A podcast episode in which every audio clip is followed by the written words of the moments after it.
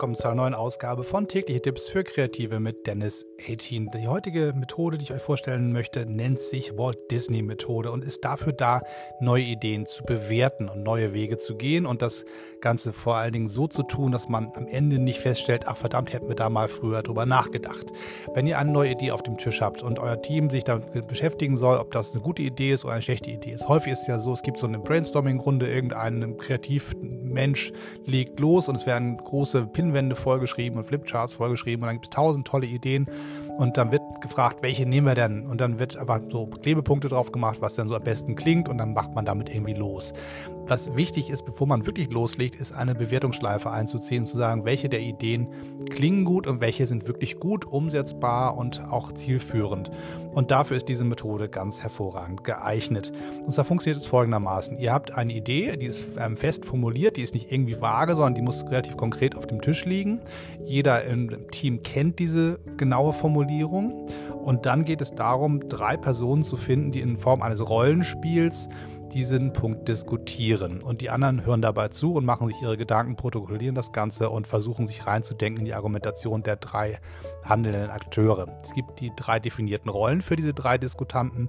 Das eine ist der Träumer bzw. die Träumerin, Realist und Kritiker, Kritikerin. Das heißt, diese drei Personen aus ihrer eigenen Rolle heraus und Perspektive diskutieren die vorliegende Fragestellung, müssen sich sehr konzentrieren, um in der eigenen Rolle zu bleiben. Das ist wichtig, dass man da nicht rausspringt, sondern wirklich nur anhand der eigenen Rollenbeschreibung diskutiert. Das heißt, die Person, die als Träumer, Träumerin definiert ist, redet ausschließlich über Chancen und über Visionen und über das, was möglich wird durch die Umsetzung der Methode, der neuen Idee.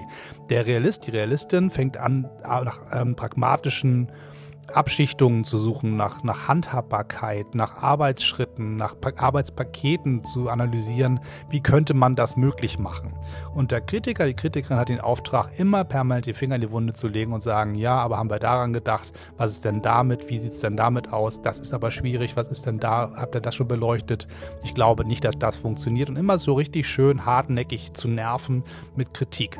Und in der Zusammenstellung dieser drei verschiedenen Perspektiven auf diese eine Fragestellung entstehen ganz spannende Bewertungsmöglichkeiten, am Ende zu sagen, ist es wirklich eine gute Methode, die eine, eine gute Idee, die uns vorwärts bringt, die am Ende ein gutes Ergebnis für uns alle erbringt.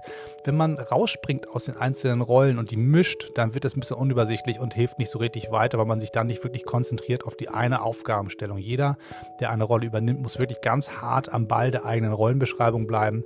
Dann klappt das ganz hervorragend. Das zuhörende Team hat dann natürlich die Aufgabe, das Ganze zu bewerten, zusammenzufassen im Kopf und zu sagen, ah, wer, wer hat die stärksten Argumente, wo sind sozusagen diejenigen, die mich am ehesten überzeugen und wie spielen die einzelnen Perspektiven miteinander zusammen. Das ist nicht ganz einfach, aber durch das Vorsprechen der Argumente, die so im Raum schwimmen. Also irgendeiner sammelt sie auf und verbalisiert sie, geht auch nichts verloren und man bleibt nicht bei dem Gefühl, ja, hm, ich weiß, könnte schwierig sein, sondern irgendeiner sagt, was schwierig ist und der andere sagt, ja, Moment mal, wenn man das folgendermaßen sortiert, geht es und der dritte sagt, wenn wir uns die Mühe geben, lohnt es sich, weil das ist die Vision. Also das könnte am Ende in dieser Dreierkonstellation tatsächlich zu einer Bewertung führen, die einen wirklich dann gute Sicherheit gibt, kann ich mit der Idee weiterarbeiten, lohnt sich das, wo führt sie eigentlich hin und was ist das Ganze am Ende dann, wenn es fertig ist.